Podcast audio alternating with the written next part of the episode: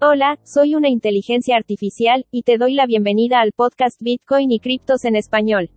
En el episodio de hoy, profundizamos en un concepto rompedor que está revolucionando el mundo de las finanzas, los contratos inteligentes. Los contratos inteligentes han emergido como un cambio de juego, redefiniendo la forma en que se realizan las transacciones financieras. Con la ayuda de la tecnología blockchain, estos contratos autoejecutables tienen el potencial de eliminar intermediarios, aumentar la transparencia y mejorar la seguridad. Pero, ¿qué son exactamente los contratos inteligentes y por qué son tan vitales en el ámbito de las finanzas? Entonces, si eres un profesional financiero experimentado, un entusiasta de la tecnología o alguien curioso sobre el poder transformador de blockchain, este episodio le brindará una comprensión integral de por qué los contratos inteligentes están dando forma al futuro de las finanzas. Yo armé los smart contracts utilizando el lenguaje de Viper, que es eh, inspirado en Python. Em, en la universidad siempre, siempre le cogí un amor a Python porque era muy fácil de entender y tenías muchas herramientas ya, armadas. Entonces decidí irme por Viper antes que por Solidity. Eh, Viper es súper interesante porque no tienes for loops dentro de Viper. Eh, hay que recordar que cada transacción, cada acción en, en, en la blockchain tiene un costo de gas, ¿no? Y si mandamos eh, for loops infinitos o si mandamos for loops demasiado grandes en, la programación, eh, el costo de gas puede subir extremadamente. Entonces Viper, para evitar ese problema de, seguridad eh, y de escalabilidad, lo que hizo fue borrar los for loops. Entonces era un reto muy interesante hacer cosas sin for loops en programación. eso en el lenguaje de ahí pues lo desplegué en Goerli en ese entonces, eh, no era tan caro como ahora. Eh, la idea era que sea una Ethereum Virtual Machine, una EVM. Entonces se podía... Por incompleto entonces. Exacto, sí, sí, sí, sí, sí, sí. aunque no contabas con, el for loop, o sea, la, idea era que los for loops se hacían en, en el cliente, ¿no? Bitcoin y criptos en español un podcast de Juan Sebastián Landi donde locos, geeks, rebeldes y todos quienes desean aprender sobre Bitcoin y criptomonedas tienen un espacio para compartir.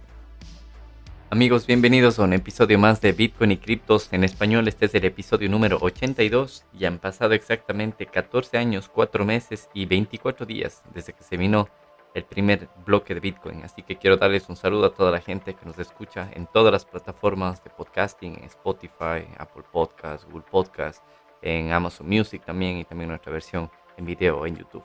Así que el tema de hoy tengo un invitado especial, un invitado que es latinoamericano, es ingeniero de software, desarrollador de smart contracts, de contratos inteligentes y que también participa y trabaja en la Ethereum Foundation. Así que va a ser un episodio muy interesante y les invito a que se queden hasta el final.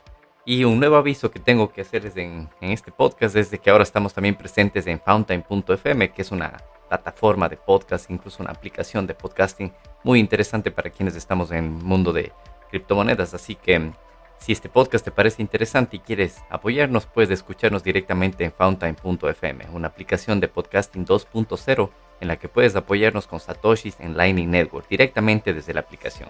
Más información en la descripción de este podcast. Así que amigos, antes de empezar este episodio quiero darle paso a nuestros auspiciantes. Si eres un nómada digital o freelancer y deseas recibir tus pagos en diferentes criptomonedas el mismo día, Bitwise es la solución. Con Bitwise puedes recibir pagos en dólares estadounidenses, dólares canadienses, euros o libras esterlinas y transformarlos a Bitcoin, Ethereum o monedas estables como USDT para recibirlos en tu propia billetera. Bitwise es un servicio no custodial, es decir, que no se quedan con tus criptos, simplemente reciben el pago en dólares o cualquier moneda fía y lo transforman total o parcialmente a la criptomoneda de tu elección y le envían a tu billetera personal. Bitwise también ofrece a las empresas una opción de pago de nóminas en criptomonedas para sus empleados a nivel local o internacional. Con el código de referido en la descripción de este podcast tendrás 3 meses gratis del servicio premium y 5 dólares gratis al recibir tu primer pago. Más información en bitwage.com. Bitcoin.com.es, la forma más fácil y segura de conseguir Bitcoin en Ecuador. Si deseas adquirir Bitcoin u otras criptomonedas en Ecuador con dinero en efectivo, puedes hacerlo a través del cajero automático Bitcoin en tres sencillos pasos. Primero, seleccionas la criptomoneda que deseas adquirir. Segundo, escaneas el código QR de tu billetera. Tercero, ingresas el dinero en efectivo que deseas cambiar a criptomonedas. Y por último, le das clic a comprar y listo, en pocos minutos recibirás las criptomonedas en tu propia billetera. El cajero lo puedes encontrar en la ciudad de Cuenca, en el bar La Cigal, ubicado en la calle Honorato Vázquez 780 y Luis Cordero. Recuerda que para más información puedes visitar bitcoin.com.es, donde encontrarás tutoriales, preguntas frecuentes y demás. CoinKite, la empresa canadiense líder en seguridad y desarrollo de hardware establecida en 2011, creador de algunos de los productos de Bitcoin más icónicos, como la billetera de hardware para Bitcoin Coldcard, tarjetas NFC para utilizar Bitcoin como Satscar y TapSigner, entre otros. Con el link referido en la descripción de este podcast tendrás 5% de descuento en su tienda online donde encontrarás la billetera Coldcard MK4, souvenirs relacionados a Bitcoin, tarjetas NFC y mucho más. Para más información puedes visitar coinkite.com. Así que, Nicolás, bienvenido al podcast Bitcoin y Criptos en español. Para mí es un gusto tenerte aquí, tener a un latinoamericano a un, ecuatoriano con el background que tú tienes y vamos a ir conversando un poco de tu experiencia y todo eso, pero antes para que la gente te conozca un poco en el podcast, cuéntanos un poco sobre ti, quién es eh, Nicolás, dónde naciste, los estudios que tienes, tus hobbies y todo eso. Cuéntanos un poco, Nicolás. Buenísimo, muchas gracias Juan por eh, la invitación, es, un gusto poder estar aquí y mm, sé que, que, hay muchos escuchas de Latinoamérica, de España y, y bueno, saludos a todos. Eh, siento que nosotros como latinos, porque al fin y al cabo em, identifico que todos somos latinos, podemos llegar a hacer muchas cosas interesantes. ¿Quién soy yo? Yo soy Nico Serrano, em, nací en Cuenca, Ecuador, la ciudad más bonita de Cuenca, de, Ecuador. Em, eh, estudié informática en Yachaytec, eh, una universidad pública que, que, nació con la idea de, empujar la tecnología experimental en, en el Ecuador. Eh, mi tesis la hice acerca de encriptación homomórfica y smart contracts. Eh, la idea de la tesis era eh, hacer un mercado de datos en donde tú puedas comprar y vender datos sin, sin realmente ver esos datos. La encriptación homomórfica lo que te ayuda es a, tú encriptas unos datos de cierta forma y puedes computar sobre ellos, puedes realizar operaciones. Comúnmente multiplicación y suma que al fin y al cabo eso también te ayuda para hacer resta y división, pero ya con estas operaciones medio primitivas puedes hacer un montón de cosas como entrenar modelos de, aprendizaje de máquina, eh, evaluar modelos, sacar datos estadísticos, etc. Entonces, con esa tesis pues fue que me, que me introduje bastante al mundo, al mundo cripto. Y, y, aquí estoy. Mis hobbies, pues me gusta programar, amo, amo programar porque siento que es súper grato ver cómo, cómo, las cosas que uno hace empiezan a funcionar. Eh, y también me, me gusta escalar. Eh, de vez en cuando, pues, salgo a escalar en, en, un muro artificial que hay cerca de la ciudad, o si no, nos vamos a una montaña o alguna cosa así. Eh, actualmente estoy queriendo retomar ese, ese hobby deportivo. Y, eso soy yo. Actualmente estoy, estoy trabajando junto al Ethereum Foundation en el equipo de privacidad y escalabilidad, em, que se encarga justamente de encontrar prototipos para generar soluciones de escalabilidad y privacidad. Estamos muy metidos en el tema de Zero Knowledge y, y bueno, pues eso, ajá. Bueno, qué interesante. Y ahí tengo yo también que acotar algunas cosas que, bueno, mencionaste que eres de Cuenca, yo también, para la gente que, nos escucha. Si no estoy mal, lo mencionado en algunos episodios, pero yo también soy de Ecuador y justamente de la ciudad de donde nació Nicolás y, ahí verifico que es la ciudad más chévere, más linda de todo el Ecuador. Y mm, cuéntame un poco de la universidad donde estudiaste, ¿qué es la Universidad Yachay? Bueno, no estoy seguro si esa es una palabra en, en no recuerdo qué significa, pero no estoy al tanto si todavía funciona porque creo que gobiernos anteriores intentaron cerrarla o no, no sé. Cuéntame un poco más tú acerca de, la universidad. Claro que sí. Justo ahorita realmente no, no recordaba muy bien qué significaba Yacha y si era educación, pero significa conocimiento en quichua. Y la ciudad de la Universidad de Tech nace como un megaproyecto de hacer una, la primera ciudad planificada eh, tecnológica y de investigación en el Ecuador. Em, el proyecto nace justo en el gobierno de Correa y era un proyecto bastante eh, prometedor porque la idea era eh, invertir bastante en educación, en investigación, preparar a las personas y hacer que Ecuador se vuelva un país generador de conocimiento, ¿no? Lamentablemente, y eso también hay que reconocer, eh, en Yachay hubo mucha corrupción, al igual que en, muchas partes de los gobiernos de Latinoamérica sobre todo, eh, pues la corrupción prima sobre los public goods de, de, la gente, ¿no? Entonces en Yachay hubo algunos robos y hubo algunas, algunas malas movidas que provocaron que cierto rechazo en los, en los gobiernos contrarios al correísmo eh, es por eso que, en gobiernos siguientes, pues la universidad empezó a perder fuerza eh, y ahora, aunque sigue funcionando, ya no tiene tanta, tanta fuerza, sobre todo tanto marketing anteriormente. ¿Qué significa eso? Que digamos, antes teníamos muchos profes extranjeros de, de muchos sitios, teníamos profes de España, de Venezuela, de incluso yo tuve un profesor de India, era genial como hablaba. y eh, todos esos profes, pues ahora que, el marketing de, de, de pues, fue más vinculado a corrupción que, a investigación, pues mucha gente se, ha ido o se, eh, o se ha separado de la institución, entonces eso es medio feo. Pero es importante recordar que, aunque hubo un montón de corrupción, sobre todo proyectos enfocados al conocimiento y a la educación son súper importantes y a veces siento que son public goods necesarios, ¿no?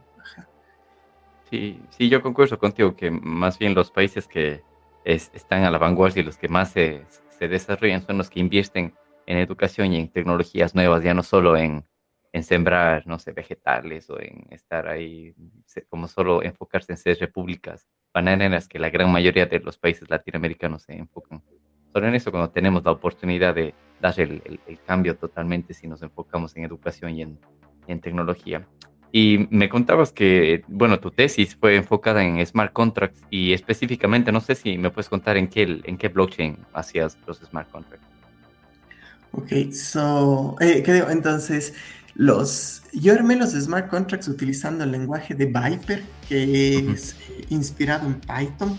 Em, en la universidad siempre, siempre le cogí un amor a Python porque era muy fácil de entender, tenías muchas herramientas ya, ya armadas. Entonces decidí irme por Viper antes que por Solidity. Eh, Viper es súper interesante porque no tienes for loops dentro de Viper. Eh, hay que recordar que cada transacción, cada acción en, en, la blockchain tiene un costo de gas, ¿no? Y si mandamos eh, for loops infinitos o si mandamos for loops demasiado grandes en la programación, eh, el costo de gas puede subir extremadamente. Entonces Viper, para evitar ese problema de, seguridad eh, eh, y de escalabilidad, lo que hizo fue borrar los for loops. Entonces era un reto muy interesante hacer cosas sin for loops en programación. eso en el lenguaje, de ahí pues lo desplegué en Goerli en ese entonces, no era tan caro como ahora. la idea era que sea una Ethereum Virtual Machine, una EVM entonces se podía... Por incompleto entonces. Exacto, sí, sí, sí, sí, sí, sí. aunque no contabas con, el for loop, o sea, la, idea era que los for loops se hacían en, el cliente, ¿no? Eh, y, y, pues eh, nunca la desplegué en una mainnet ahorita que, que, me haces pensar. Eh, el sistema está ahí, el repositorio está en GitHub, si quieren les podemos pasar. Pero... interesante, me puedes compartir y lo dejo en, las especificaciones de este podcast para que la gente lo pueda revisar. Claro que sí, sí, sí, sí, sí, sí. Eh, no sé qué tan actual esté, o sea, en ese entonces pues lo armé hace mucho tiempo, eh, pero si tienen alguna duda o algo, no duden en, escribirme y pues le vamos reconstruyendo de nuevo. Era un conjunto de herramientas, entonces la idea es que se despliega un nuevo contrato cada vez que hay un, una transacción entre dos personas, ¿no? Ajá. Qué chévere. Eso, eso me gustaría escuchar, que cada vez haya más tesis de universidad en temas de smart contracts, de blockchains, de, Bitcoin, de ese tipo de cosas. No solo en, Cuenca, sino en toda Latinoamérica. Esto sería súper interesante que poco a poco voy viendo en algunos países, incluso que las mismas universidades ya van dando charlas de este tipo de temas y especificaciones. Hemos tenido aquí a más gente Ecuador también y de otros países donde han contado su experiencia tanto en universidades como dando cursos de en Latinoamérica y, eso me parece súper chévere. Ese es uno de los motivos por los que creamos este podcast hace ya dos, tres años con Josué, que te comentaba que tú le conoces, entonces empezó con conversación entre amigos, viendo cómo terminaban criptomonedas y todo eso, y teníamos tantas preguntas de amigos, de familiares, así que decidimos empezar este podcast para darles a conocer más de todo lo que se lleva desarrollando tanto en, acá en España como en Latinoamérica. Así que continuando, eh, Nicolás, con lo que me contabas, cuéntame un poco de cómo llegas a, la Ethereum Foundation, cómo puede llegar alguien a ser parte de, la Ethereum Foundation. Eh, no es tan complicado. Eh, hay, un, hay un video que me encanta que compara la suerte con el trabajo duro y, la, la, enseñanza al final es que cuando estés bien o cuando hayas conseguido algo, recuerda que eh, principalmente fue por suerte, pero cuando estés queriendo conseguir algo, un proceso de hacer algo, pues recuerda que el trabajo duro eh, incrementa tu suerte. Entonces yo diría como que solo, solo apliquen. Yo apliqué a trabajos remotos como 20 veces. Hay ahí unas páginas muy interesantes.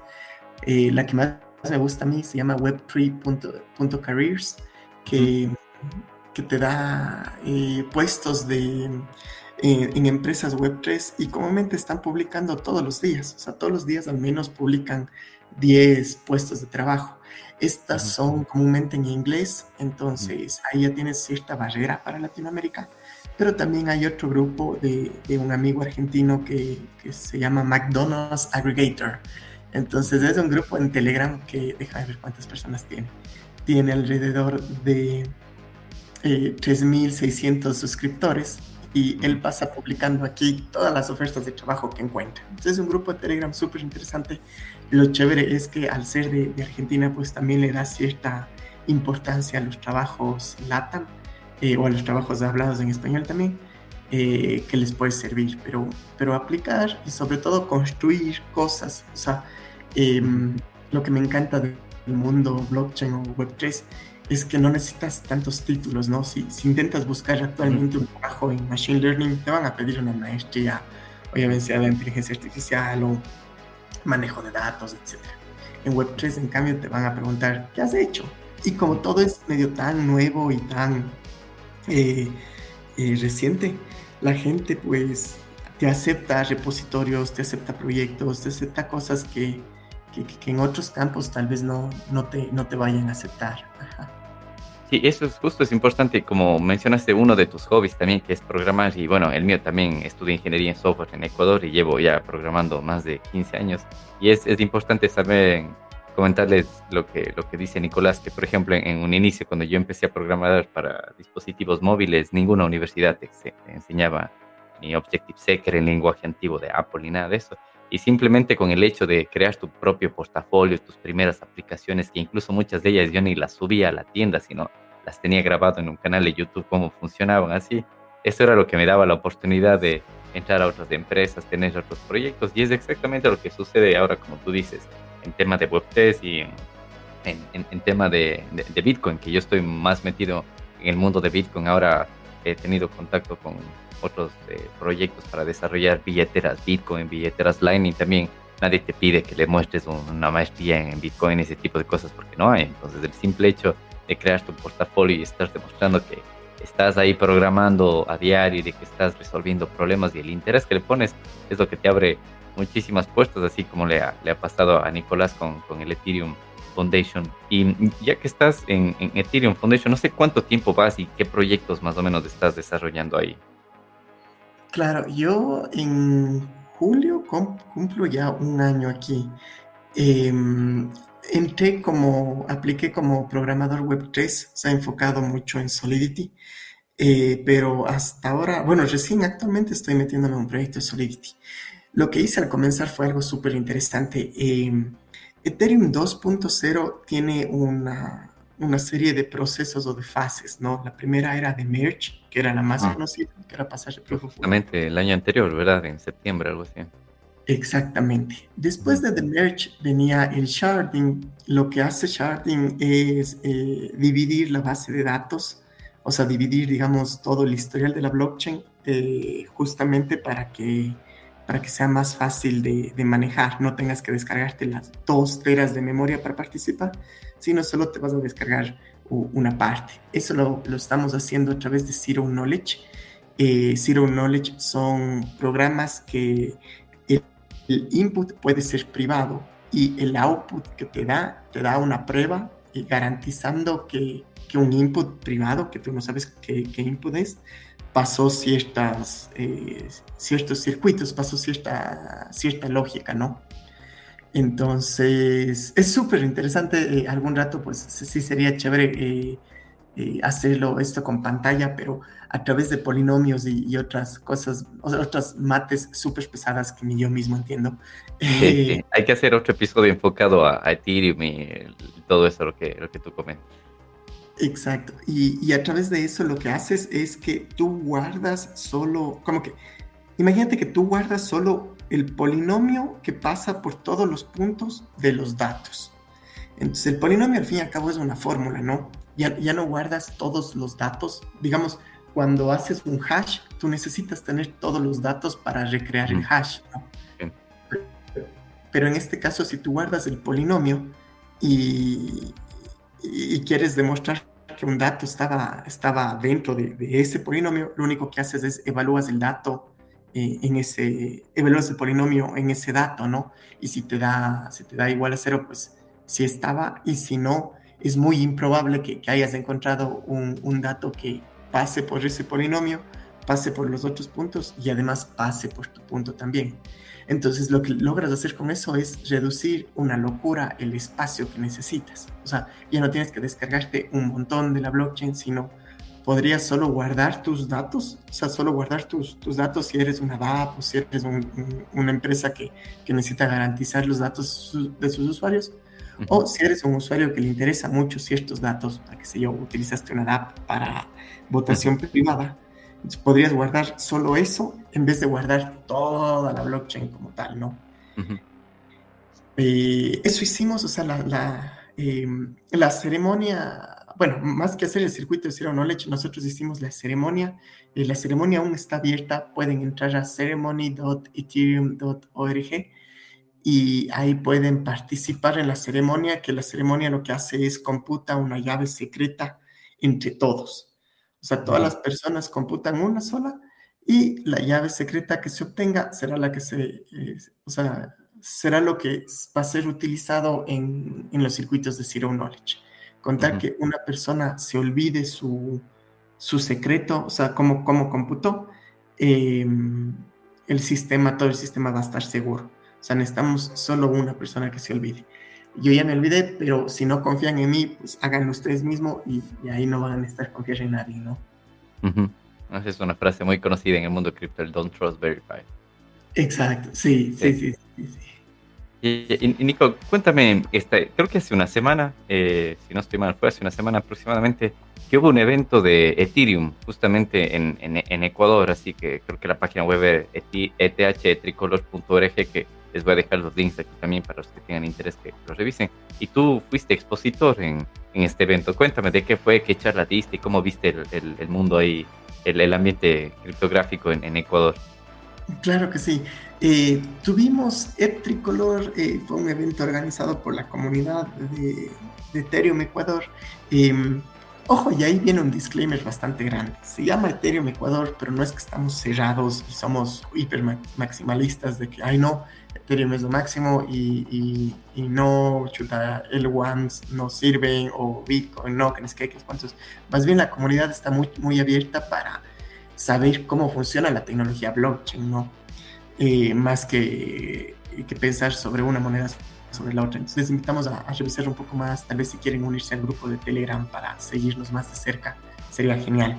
Eh, fue un evento, una semana de eventos organizada por eh, estudiantes.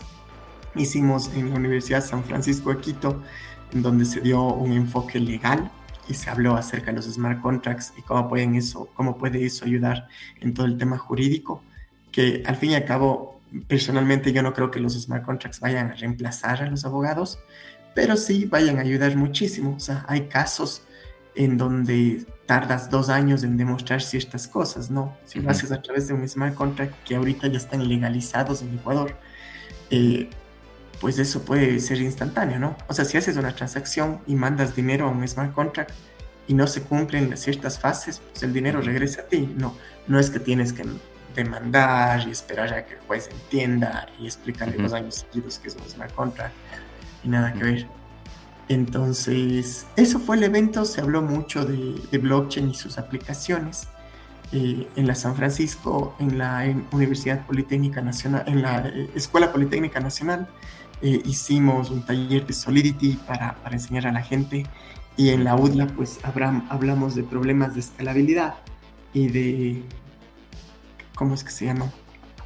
Problemas de escalabilidad justamente para, para reducir los gases y sobre todo para pensar súper bien cómo vamos a hacer las aplicaciones Web3, porque es importante recordar que ahorita la tecnología no es tan escalable y eh, a mí no me gusta matar una mosca con una bazooka. O sea, utilicemos la tecnología para lo que es actualmente, ¿no? Tal vez en un futuro se pueda, pero actualmente no.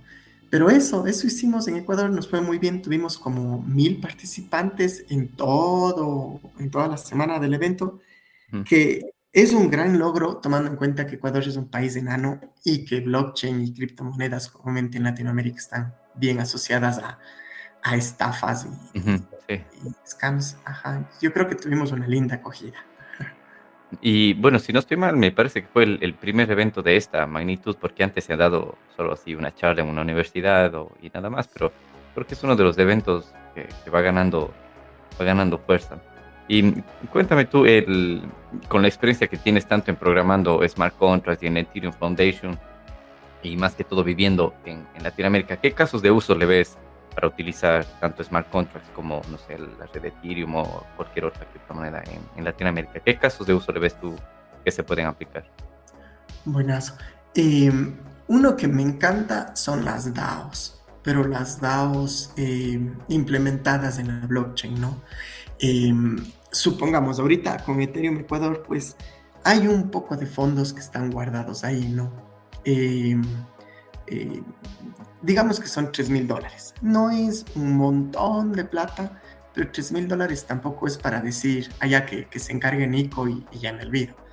Entonces, dicho eso, con esos 3 mil dólares, pues la idea es que vamos a poder utilizar para organizar más proyectos, más ideas. La comunidad mismo eh, va a poder eh, aplicar y va a ser una especie de, fondo común, ¿no? El problema ahí viene en, en quién maneja esos fondos. Si los maneja Nico, uno, Nico podría robarse esos fondos, o sea, yo me podría ir. dos, a la gente que me cae mal o no me agrada, pues podría censurarle, podría decirle, no, tu proyecto es feo y, simplemente no, no pasarle los fondos, ¿no? Y tres, también yo podría enfermarme durante meses y, y los fondos quedarían ahí estáticos y guardados, ¿no?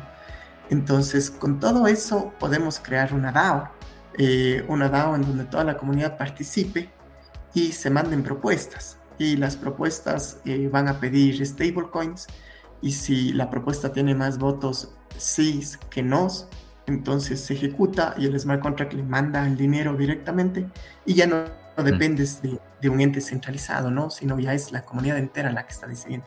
Eh, yo me encanta pensar en esto, pero imagínense si algún día pudiésemos escoger si le pagamos el sueldo al alcalde o no, dependiendo de las obras que haya hecho. O sea, sería interesantísimo. Los impuestos también son una especie de, de public goods, ¿no?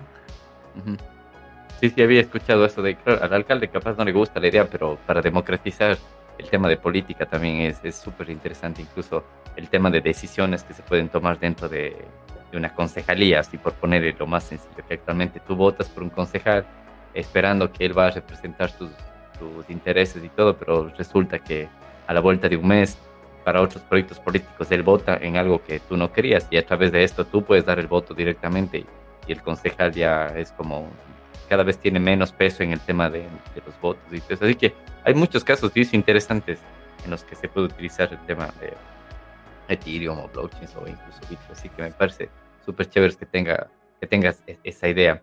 Y bueno, como tú mencionaste en el grupo de, Ethereum Ecuador, eh, bueno, no están completamente cerrados a que sea solo Ecuador o que sea solo Ethereum, así que no sé si tú has tenido experiencias, no sé si programando o, tienes otras criptos, no sé si Bitcoin o algo así, no sé si tienes alguna opinión sobre eso o eres completamente maximalista de Ethereum. Eh, no soy maximalista de Ethereum, pero eh, sí estoy apoyando bastante el proyecto porque me, estoy dando cuenta de, algunas ventajas. Eh, tengo criptos en todo lado, tengo, bueno, mi, primera transacción fue a través de Bitcoin en el 2017, justo antes de la subida. Me acuerdo que subió a, creo que 18 mil. Y sí, casi 20 mil llegó algo así. Claro, fue la bomba. Yo dije, wow, ya hice un montón de plata, bla, ¡pum! Se cayó. y esa fue mi primera, mi primera subida y bajada dura. ¿Y cuántos em, años tenías en 2017? En el 2017 tenía como 21 años, creo. Ajá, ah, a ver. Sí, 21 años. Sí, ahorita tengo 28. Em, y recién entrado a la universidad me, me interesó bastante por el tema de, de, la descentralización y sobre todo porque entendía eh, cómo funcionaba. O sea, si tú lees el white paper de Bitcoin, es súper simple eh, a, manera técnica, digamos así, entender qué es lo que está haciendo, ¿no?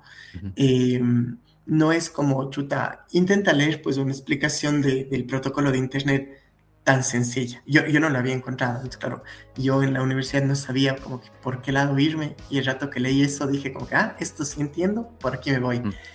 Em, pero bueno, entonces yo tengo invertido en varias criptomonedas, me, me gusta mucho Avalanche, eh, Polygon también siento que es interesante.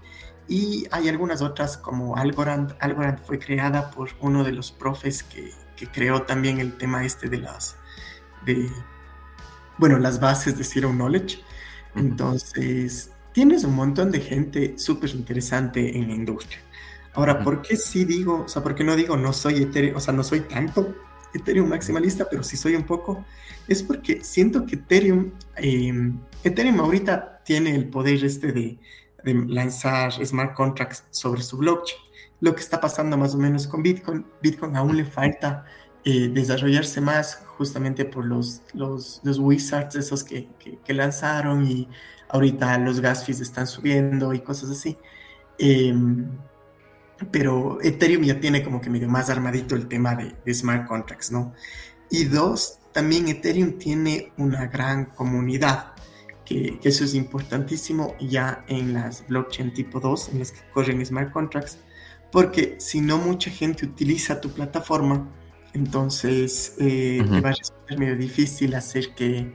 Bueno, recuerden que el precio de los tokens está súper relacionado a, cuánto se utiliza eh, eh, la plataforma, ¿no? Entonces, Ethereum ahorita es la más utilizada, entonces por ende es también la más segura. Digamos, correr un nodo de Ethereum es relativamente fácil, mientras que, digamos, correr un nodo de Solana vas a necesitar un mega servidor y va a ser mucho más complicado. Entonces, por eso también me voto al tema de, Ethereum como, como settlement layer, o sea, como, como una capa de eh, abajo eh, que maneje solo las, eh, las transacciones finales, digamos, los estados finales y sobre Ethereum, pues se pueden desplegar diferentes Layer 2. Y ahí viene la, la, idea de escalabilidad que se tiene hasta el momento, ¿no? Que, está funcionando bastante, digamos, en Arbitrum. Ahorita eh, mandar una propuesta a la DAO eh, me costó alrededor de 12 centavos, que 12 o 15 centavos, ya no recuerdo muy bien, que sigue siendo, sigue siendo caro, ¿no? O sea, digamos, para un juego Web3 no te recomiendo Arbitrum, pero en cambio, para temas de propuestas y cosas así, es mejor que te cobren eso antes que te cobren, chuta, qué sé yo, 9 dólares por mandar una propuesta. Que si es una propuesta por 20 dólares, ya perdiste la mitad solo en el gas. Exacto. Eh, pero eso, eso de, en mi posición ideológica en cripto. no, interesante eh, escuchar, o sea, con la experiencia que tienes de smart contract y todo eso, que yo también empecé haciendo smart contract y todo eso hasta que me, me decanté un poco más por, Bitcoin y bueno, también tiene su, capa 2 Lightning y todo, pero, pero es interesante escuchar la opinión de, toda la gente que, a la que invito aquí al podcast, que justamente eh, por eso es que les invito, porque para yo quedarme callado y más bien aprender de la gente que, tiene experiencia en muchos ámbitos que, que, yo no lo tengo. Y algo que siempre hago cuando invito a gente acá al podcast es que nos comente un poco recomendaciones de libros, sea libros para cualquier ámbito que lo hayan marcado en su vida personal o profesional. No sé si tú tienes algunos libros que nos puedas compartir que, te hayan gustado mucho. Ya, wow, esa es una pregunta interesante. Eh, antes que nada, yo no soy un come libros. Me gusta leer, pero no, es que leo activamente. Ahorita estoy leyendo La, máquina infinita de Camila Russo. Ah, sí, eh, Sí, la historia de Ethereum es, es hermoso porque es un libro súper digerible y sobre todo es como una especie de novela que te cuenta el, origen de Ethereum, ¿no? las peleas que hubo. Eh, digamos, yo antes sabía que Charles Hopkinson, creo, el, de Cardano. Eh, Cardano. ajá, había fundado, había también creado eh, Ethereum, que Gavin Wood de Polkadot también había creado Ethereum. Y, claro, en este libro te va contando un poco más. No sé hasta qué punto es sesgado, ¿no? Porque la historia la escuchas de, Camila, no sé, no sé por dónde, o sea, eh, cuál es el, lado a donde Camila empuja, pero, pero le vi súper interesante ese libro. Em, otros libros que me han gustado mucho, pues eh, hay el de Homo Sapiens, que es interesante leer eh, la historia del pasado de la, de la, de la humanidad hasta, hasta hoy, como, como los humanos no somos hiper especiales, ¿no? O sea, eh, no es que somos hiper especiales o enviados de Dios o una cosa así, sino que fueron las circunstancias las que nos hicieron eh, hacer ciertas cosas y aprender y vivir en comunidad y cómo la comunidad hizo que, que creemos todo lo que hemos creado hasta ahora, ¿no? ¿Y recuerdas de qué autores de ese libro, Homo Sapiens? Ese, déjame, se llama Yoa, es un israelí, pero déjame, antes de pronunciar mal el nombre. Este... Para dejarle a la gente que nos escucha, les he dejar yo los links, entonces, para que si algún libro les interesa, entonces pueden ir directamente a, no sé, a cualquier plataforma en la que ellos quieran, pueden descargarse. ¿No es el libro de Yuval Noah Harari? Sí. Eco, sí, sí, sí, Yuval Noah Harari es el, autor. Eh, tiene, tiene unos libros interesantes. Sapiens es el primero, después viene, o sea, Sapiens es el pasado de la humanidad. Homo Deus, en cambio, es el futuro. Entonces, si les interesa todo el tema este de, inteligencia artificial y qué va a pasar con las máquinas y nos vamos a morir todos, etc. Homo Deus te da ciertos, ciertos pensamientos de cómo podría ser, ¿no? O sea, eh, Noah Harari no es eh, no es que predice el futuro, pero en cambio tiene una imaginación chévere y sobre todo también tiene un conocimiento bastante grande como que para unir cosas reales, o sea, no es una novela. Eh, ¿Y ahí cuál otro? Pues, me encantan los libros de Dan Brown, El símbolo perdido es espectacular si quieres. O sea, un libro así de, de novela y relajarte un poco. ah, qué chévere. Bueno, no soy yo mucho de novelas, pero lo voy a ir anotando aquí y también les dejo el link a toda la, gente que nos escuche que esté interesado en, ver este tipo de libros. Y mm, bueno, em, para ir más o menos finalizando, Nicolás, no sé dónde te pueden encontrar cualquier persona que tenga dudas, eh, de programación, de, la Ethereum Foundation, de lo que sea. ¿Dónde te pueden encontrar? Claro. Em, bueno, en Twitter estoy como Nico Serrano P.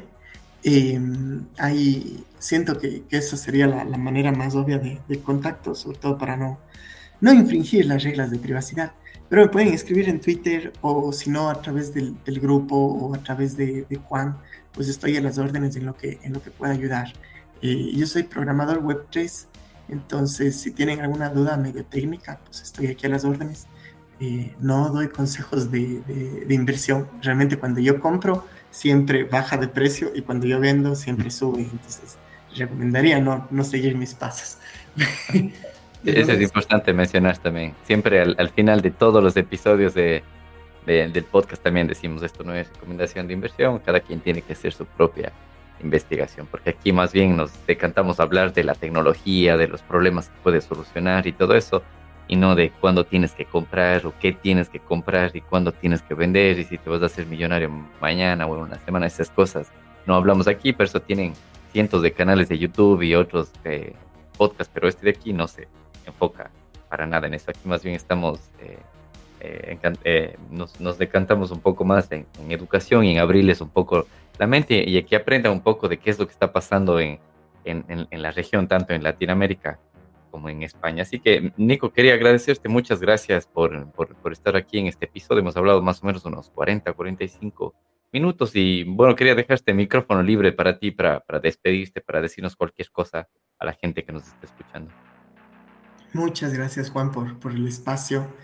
Em, yo creo que blockchain es una tecnología súper interesante que nos puede dar un montón de usos aparte de, de los usos financieros que, que tiene, ¿no? Eh, al descentralizar las cosas, al, quitar el poder a las autoridades, pues es interesante porque podemos crear nuevas, nuevas soluciones y, y nuevos casos de uso que van a ayudar muchísimo a la democracia y, y a la comunidad como tal también es importantísimo, pues creo yo, identificar qué, qué, proyectos estamos armando y no lanzar un proyecto porque sí.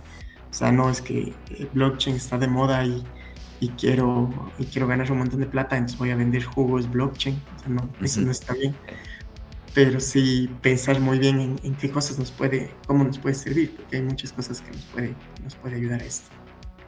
Sí, perfecto, buen consejo, Nicolás. Así que, bueno, muchísimas gracias, Nico, y quedamos para, una próxima, para un próximo episodio en el que hablemos un poco más a detalle de smart contracts y de Ethereum, que es súper interesante, pero para un solo episodio nos va a quedar muy corto el tiempo para meternos mucho más a hablar de eso.